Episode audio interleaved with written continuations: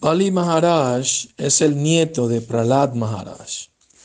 Entonces él heredó el reino de su padre, que se llamaba Virochana, y como Prahlad Maharaj era hijo de Hiranyakashipu, entonces al señor Singha matar a Hiranyakashipu, Prahlad Maharaj se volvió rey de los demonios.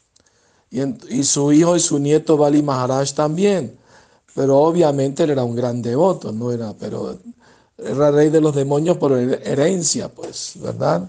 Claro que, por supuesto, trató de, ayudarlos lo que más pudo, ¿no? Pero eh, la naturaleza demoníaca es muy fuerte.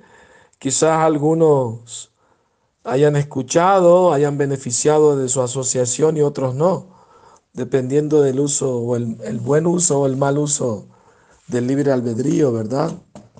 Así que eh, esa es la respuesta. Eh, espero que te encuentres bien y feliz en tu conciencia de Krishna.